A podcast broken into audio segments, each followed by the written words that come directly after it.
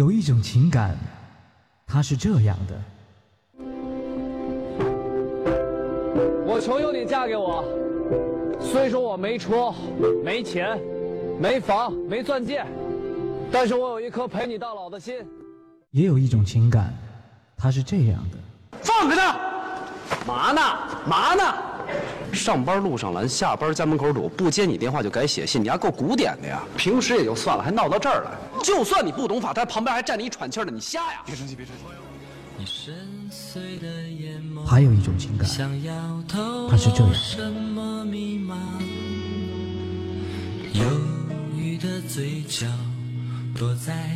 现在才发现，我们俩这婚离的实在是太对了。细节打败爱情，我除了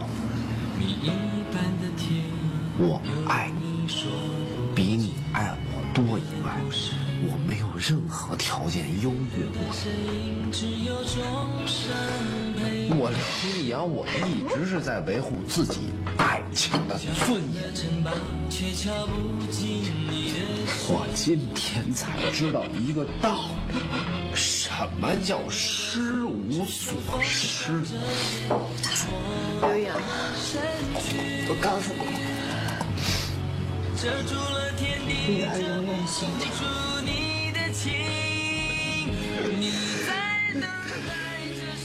情感双曲线，为你讲述每一段不一样的情感。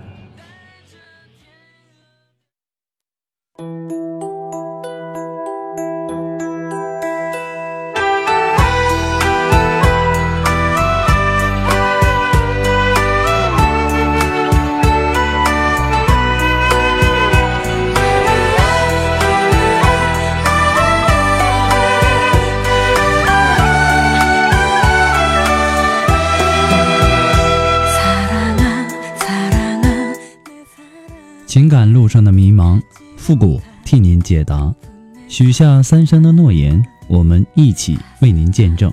您现在正在收听到的是由复古给您带来的情感双曲线，也就是说，为您解答在情感上遇到的所有的问题，包括亲情、友情和爱情。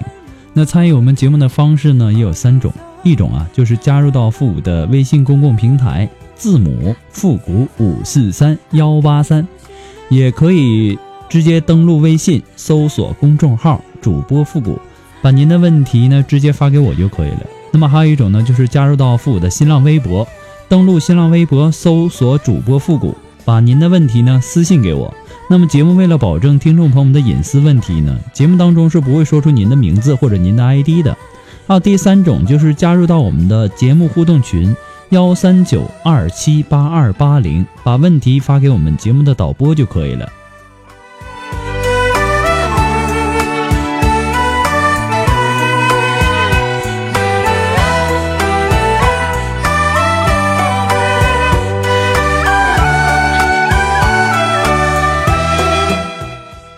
那么在节目开始之前呢，还是要做一个温馨的小提示哈。其实这个提示可能每期节目都要说，但是呢，每期也都会有很多新的听众来啊，所以说呢，还是要提示一下大家。每天都会有几百条的问题涌进来，那不可能说马上回复到您的信息。那么有些已经在微信公众平台回复了的呢，那然后他又有新的问题发上来，那我也希望大家能够理解一下，复古每天要回复的问题有很多很多。有些问题呢，并不是说复古一句话、两句话就能够帮助到您的，那也希望您能够理解。还有，每次啊，有很多的听众朋友呢发过来的问题呢，都不是很详细，让我无法给您解答。就比如说，我和我的女朋友分手了，我怎么才能挽回她？怎么能拯救这段感情呢？其实，就从你这点信息上来看，我是无法帮助到您的。我都不知道你们是因为什么分的手，什么原因导致的分手。所以呢，还是希望留言的听众呢，能够尽量的能把你自己的问题呢描述的详细一些，这样呢，我也好给您做分析。再一次的感谢您对双呃情感双曲线的支持与肯定，谢谢。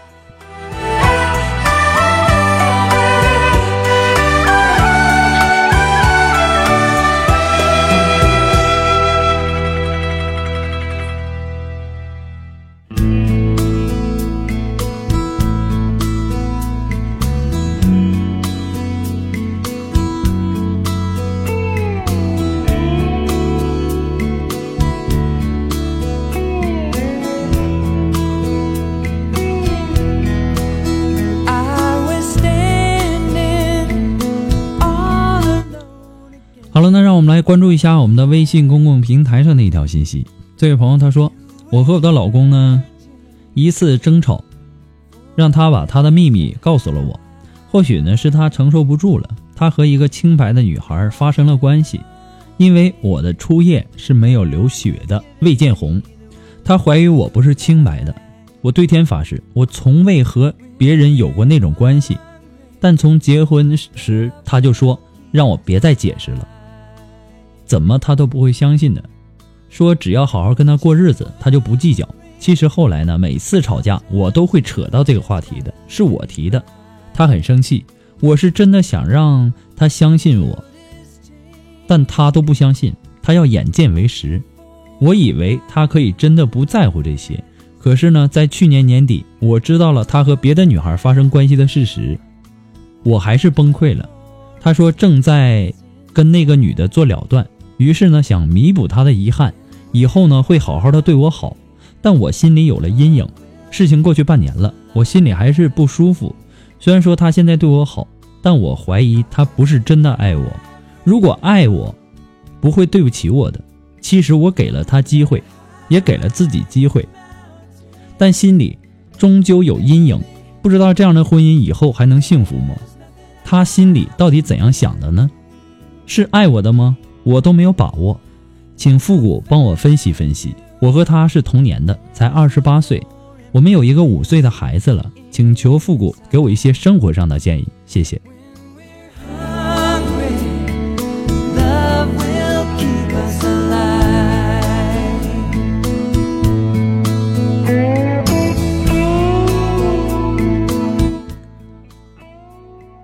其实啊，中国的男人呢，很多的男人啊。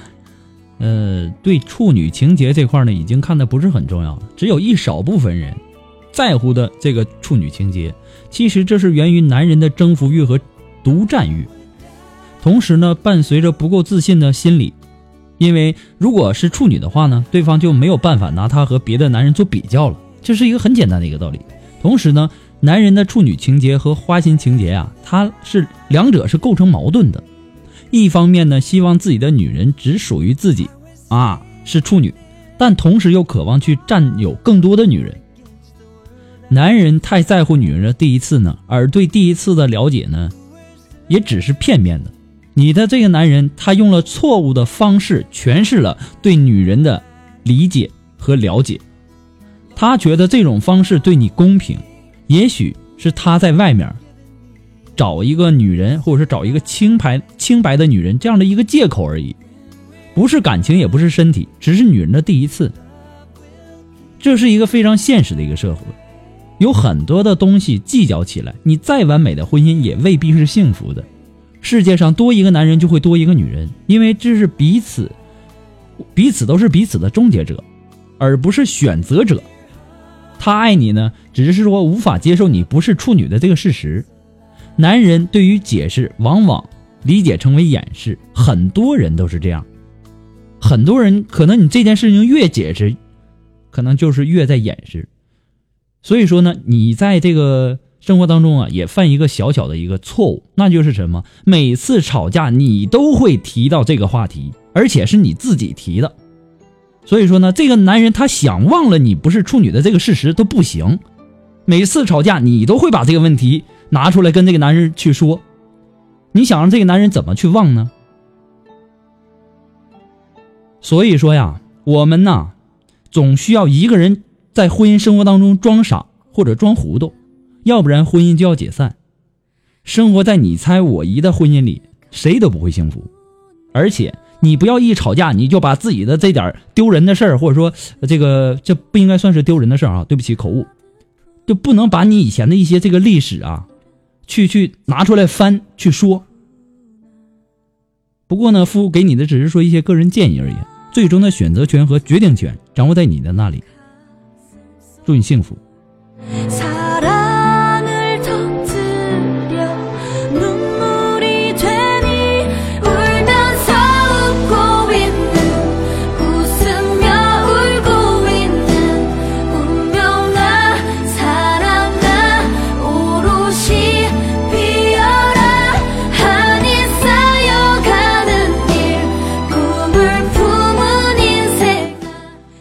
那让我们来继续关注一下来自我们的微信公共平台上的一条留言。这位朋友他说：“父母你好，我非常喜欢您的节目。我今年二十二岁，我老公二十五岁，我们两个是我二姨介绍的。认识不到两个月的时候呢，我就去他的城市领证了，在他们家住了两个月。在这期间呢，他每天都打游戏，不帮我做任何家务，家里什么我都干了。他没有工作，他什么也不干，而且呢，就这样，他总是瞧不起我。我觉得。”我在他面前好卑微。今年二月底，我们回到我所在的城市，处理点事情。他在我家待了六个月。本来我们想一块回去，就在走的时候，我妈说再追加七万彩礼，追加七万彩礼，不然不可能让他让我跟他走。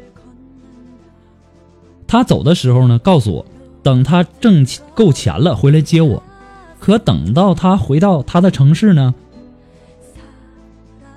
他也不联系我了。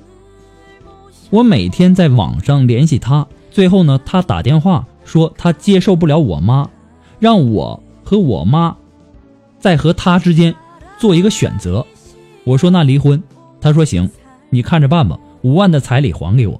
之后呢，从十月份到前天，我们谁也没有联系过谁。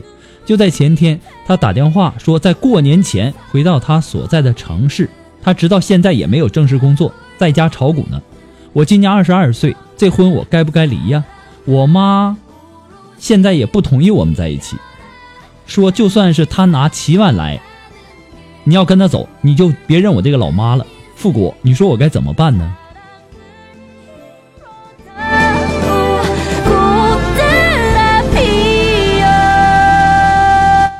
首先我要说的就是哈，你们认识不到两个月了。你就去他的城市跟他领证了，这么容易到手的东西，如果是我的话，我可能也不会去珍惜。其实婚姻是一种责任，除了相爱的两个人对彼此不离不弃，还包括对父母的赡养、对子女的抚养教育等等啊。婚姻是一辈子的事情，如果没有共同的话题呀，最终是无法在一起的。那么既然是亲戚介绍的，怎么会没了解清楚就把他介绍给你呢？你说他不工作，那你们平时吃什么、喝什么、用什么？那靠什么解决呢？两个人在一起，没有谁比谁卑微。那么也许就是你们刚认识两个月，你就去跟人家到人家的城市跟人家结婚领证了，这也许是他瞧不起你的原因之一。那么他不干家务呢？你可以喊他帮你啊。有时候你太能干了，他也会觉得自己也不用干啥，对不对？那对于你妈妈让这个男人加彩礼的事情，我就更不能理解。你们两个都已经领证了，法律上你们已经是夫妻了，为什么还要再追加彩礼呢？如果我是这个男人，这个女人我也不要了。那么我今天回来，你管我要七万；明天回来，你又管我要五万。你是卖姑娘呢，还是希望你自己的姑娘幸福呢？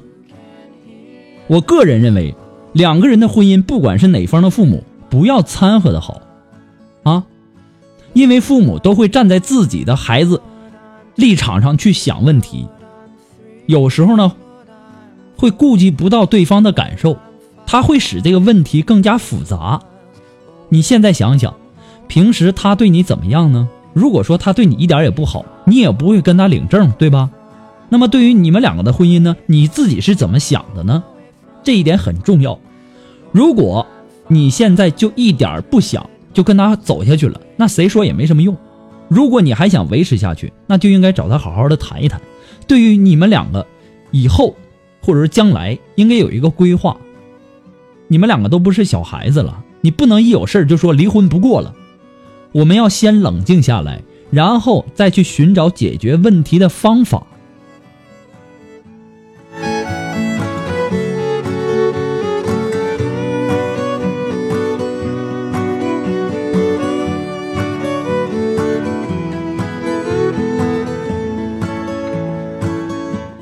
其实啊，这件事情不光是你的男人不对啊，你们三方都是有责任的。你仔细的去想想，你的男人对你怎么样呢？呃，他为什么会对你这样呢？有一定的原因，你自己的身上也有一定的原因，你妈妈身上也有一定的原因。凭什么姑娘都嫁完了，已经给了五万的彩礼了，那你为什么回来这次回来以后又要再追加七万呢？我不知道你妈是在卖姑娘还是。希望你以后的这个婚姻幸福。如果他希望你的，呃后半生幸福的话呢，他就不会去跟这个男人去要这个七万块钱的彩礼，又追加，并不是说当初没有给。所以说你的这个问题呢，你们三方都是有责任的，你要冷静下来去想一想，解决问题的这个方法还是有很多的啊，不要走极端。这是父给你的个人建议而已，最终的选择权和决定权掌握在您的手中。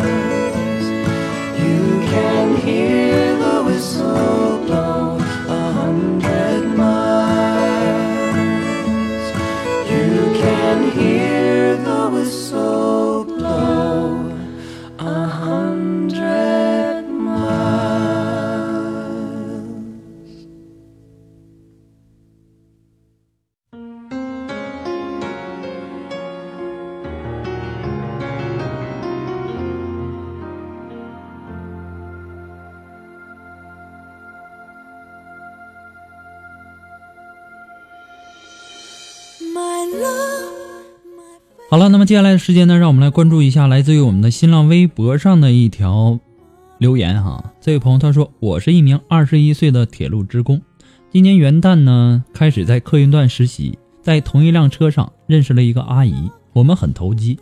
然后呢，慢慢的她就认我做她的干女儿，这样呢就每次休假呢就去他们家玩，这样呢就见到了他的儿子。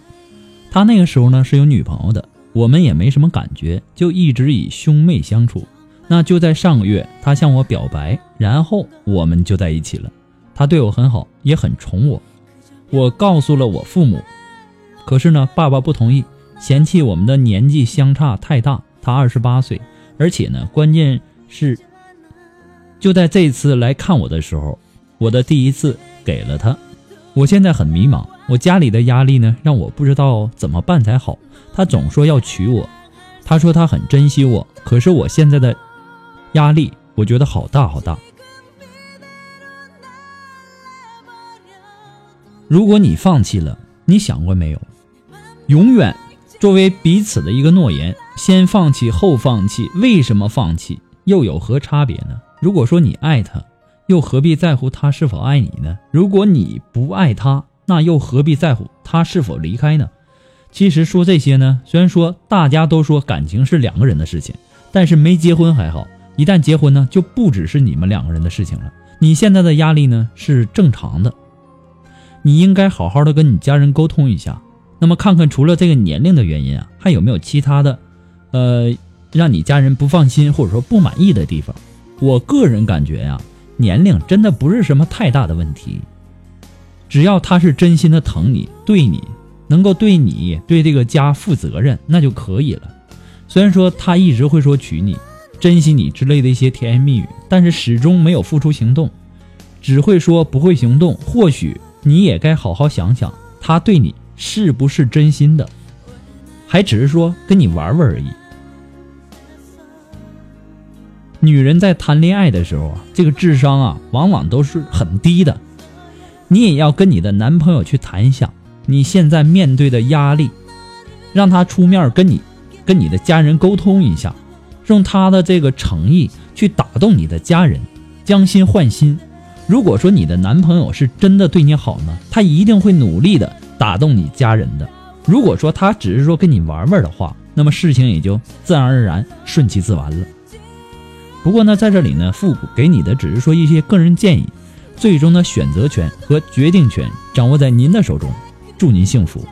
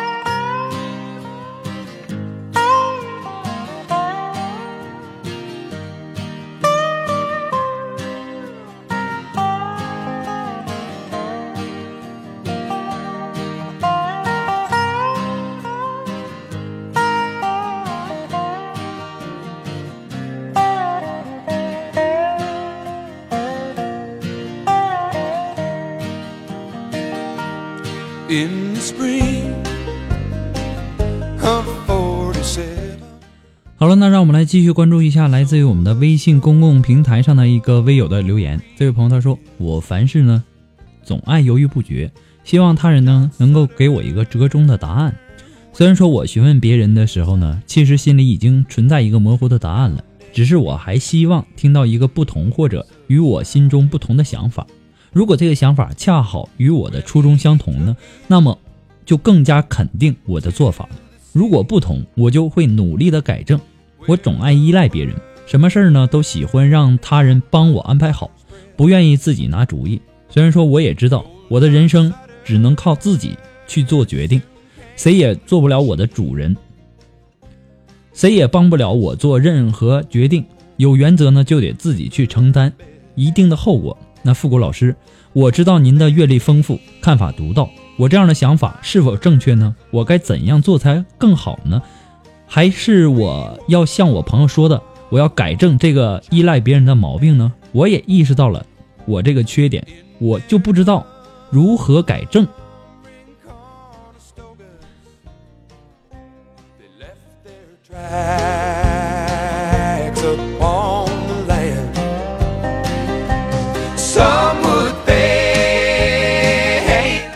中国呀有句古话叫“小心驶得万年船”。那么这句话呢，它告诉我们，做一些重要决定之前啊，应该做到那种深思熟虑，而不是说草率草率的去做出一个决定。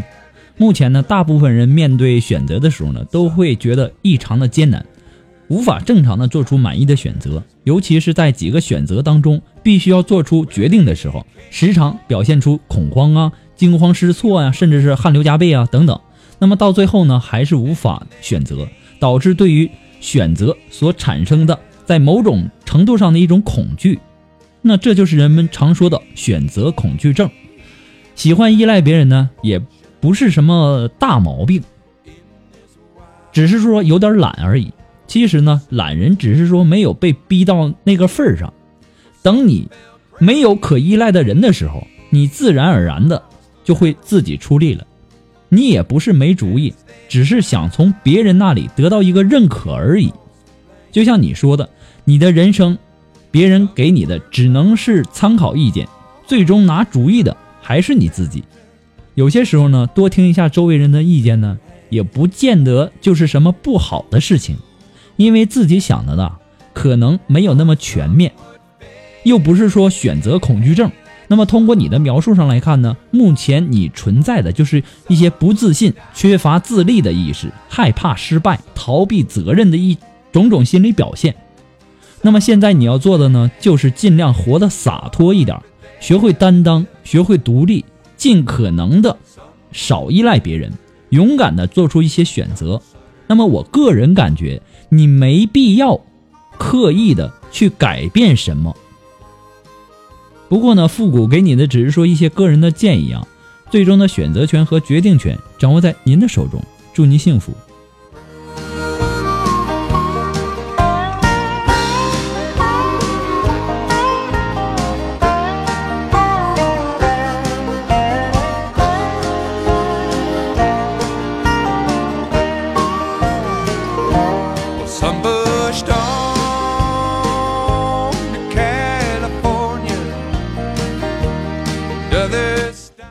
好了，那我们的节目呢，到这里呢要和大家说再见了。如果您喜欢复古的节目呢，希望您能够帮忙分享啊、点赞呢、订阅呀、关注啊，或者说点那个小红心啊。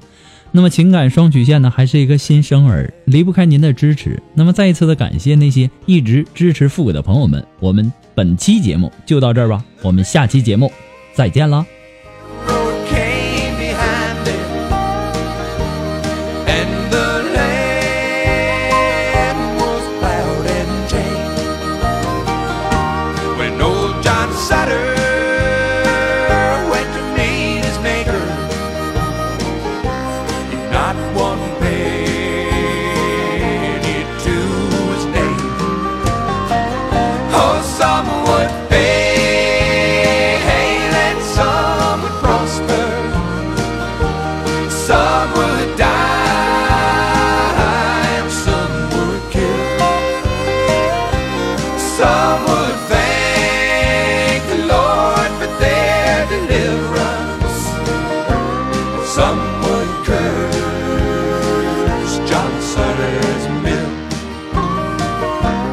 somewhere.